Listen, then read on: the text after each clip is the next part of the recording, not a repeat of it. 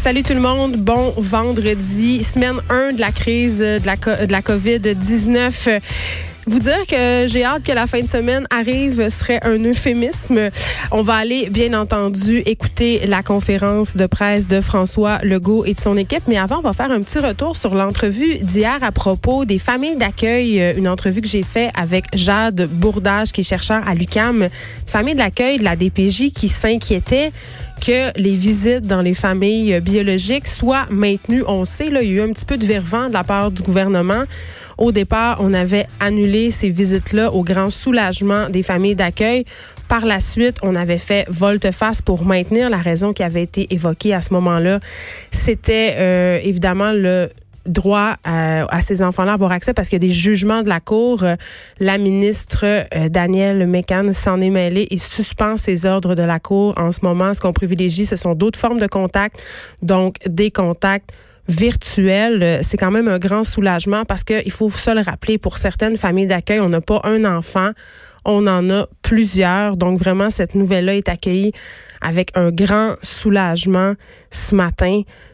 On ne se fiera plus à l'ordre de la cour qui seront suspendus. On va avoir des contacts désormais par FaceTime, comme tout le monde. C'est ce qu'on fait euh, moi-même euh, hier. Euh, j'ai fait un 5 à 7 avec des amis via FaceTime. Donc, c'est un peu, ça sera notre nouveau modus operandi désormais. La bonne nouvelle, c'est qu'on peut se parler. Avant, si c'était arrivé il y a quelques années auparavant, on n'aurait pas pu agir autrement. On s'en va tout de suite à la conférence de presse de François Legault. Alors, comme d'habitude, euh, le premier ministre François Legault qui a commencé par faire un bilan, 139 euh, personnes infectées, donc 18 de plus qu'hier. 10 personnes sont actuellement hospitalisées. On en est toujours heureusement à un seul décès. Au Québec, il y a 2400 personnes qui attendent un résultat. Par ailleurs, euh, tantôt, on va parler à Alice Jeté. Vous l'avez entendu hier avec Sophie Durocher. Elle nous a raconté qu'elle s'est présentée dans une clinique pour se faire dépister. Alors, elle a eu son résultat. On lui parlera un peu plus tard. Parlons de résultats. 7700 sont négatifs euh, à venir jusqu'à maintenant. Sinon, pas d'annonce euh, vraiment majeure de la part euh, du gouvernement du Québec aujourd'hui. Peut-être que les points de presse vont être appelés à s'espacer au fur et à mesure qu'on évoluera dans cette crise-là. On ajoute des numéros de téléphone, le 1877 644 4545 qui fonctionnent toujours. Par contre, la nouveauté, c'est qu'on peut ajouter son code régional devant le numéro. C'est-à-dire, si vous êtes dans le 514, vous pourrez désormais appeler au 514-644-4545. Même chose si vous êtes dans la région de Québec, donc dans le 418, vous allez pouvoir faire 418 suivi du 644-4545. Donc, le premier ministre aussi qui a tenu à nous rappeler que la situation au niveau du système de santé est toujours sous contrôle. On sait que c'est ce qui inquiète la population. On a assez d'équipements à court terme. Euh, quand même, on précise qu'on travaille sur des scénarios plus pessimistes. C'est normal au cas où. On travaille notamment avec des entreprises qui pourraient être amenées à fabriquer des choses comme des respirateurs, des masques.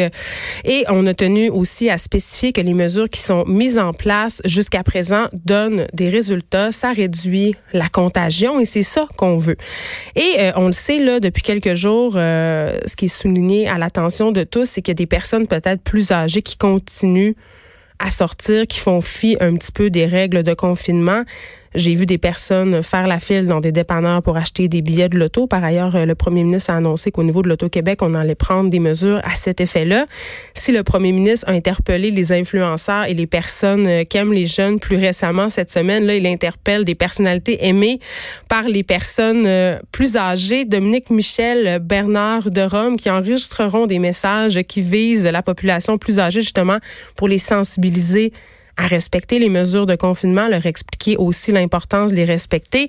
Et on termine tout ça, évidemment, en répétant la consigne la plus importante. Si vous êtes malade, si vous avez des symptômes, si vous revenez de voyage, restez à la maison c'est important et ça donne des résultats. On a aussi fait euh, mention des chantiers de construction. On le sait, au Québec, la construction, c'est un secteur névralgique. On parle quand même de 2000, euh, pardon, 200 000, 260 000 emplois dans le secteur de la construction, le secteur privé en ce moment qui éprouve d'énormes difficultés.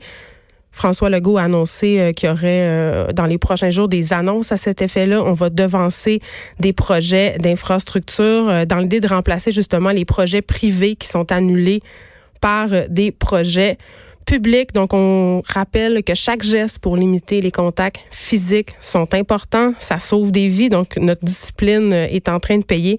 Et c'est ce que je trouve quand même beau à voir aller parce que, bon, si au début de la semaine, on voyait quand même qu'il y avait un certain certaines fractions de la population qui étaient réfractaires parce qu'évidemment, c'est pas, c'est pas nécessairement le fun de d'abandonner ses droits et libertés euh, comme ça du jour au lendemain, mais on voit là, ça donne des résultats, ça commence à payer. On est en train de peut-être réussir à la freiner cette fameuse courbe de contamination.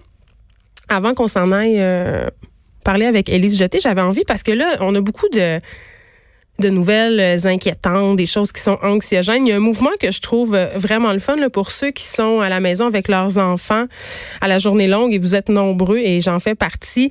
On m'a dit on sait plus trop quoi faire pour le divertir. Bon, je sais là, ça ne prendra pas bien bien longtemps faire ça, mais quand même, il y a une initiative qui s'appelle Ça va bien aller. C'est une nouvelle tendance euh, qui se répand sur internet, sur les médias sociaux, Facebook, Instagram. L'idée en fait, c'est d'inciter les enfants à dessiner un arc-en-ciel. Puis il y a des gens qui ont vraiment euh, pris cette idée-là, qui en ont fait autre chose. Fait qu'on a vu euh, des gâteaux arc-en-ciel, on a vu des couronnes de ballons d'arc-en-ciel devant certaines demeures un peu partout euh, dans le monde. Donc on fait ce, dessin-là là, pour ceux qui ont des moyens ou des envies plus modestes. J'en ferai partie. Moi, chez nous, je vous annonce tout de suite que ça va être un dessin fait au crayon de feutre. On fait son arc-en-ciel on indique le hashtag ça va bien aller et l'idée c'est de coller ce dessin là dans nos fenêtres en signe de solidarité. Évidemment, il faut pas oublier de prendre un cliché pour euh, pour notre Instagram. Mais c'est ça, tu sais, en cette période difficile, je trouve que ça fait du bien de voir tous ces dessins d'enfants-là collés aux fenêtres. Et c'est aussi une façon, euh, cette initiative-là, de ça va bien aller, oui, de redonner un peu d'espoir, euh, mais de remercier aussi le personnel soignant qui travaille d'arrache-pied jour et nuit pour sauver des gens et faire des tests. Les effrontés.